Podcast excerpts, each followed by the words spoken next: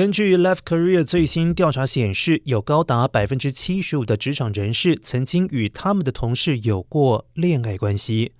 职场咨询师 Brandon Smith 表示。办公室恋情通常不是一个好主意，但这种情感冲动是可以理解的。不过，如果你正在努力寻找志趣相投的人，那么确实可以在职场中找到。另外，调查还显示，大部分的人都对职场恋情持开放态度。有百分之七十六的受访者认为与同事约会没有错，百分之七十一的人赞成与上司约会没有错。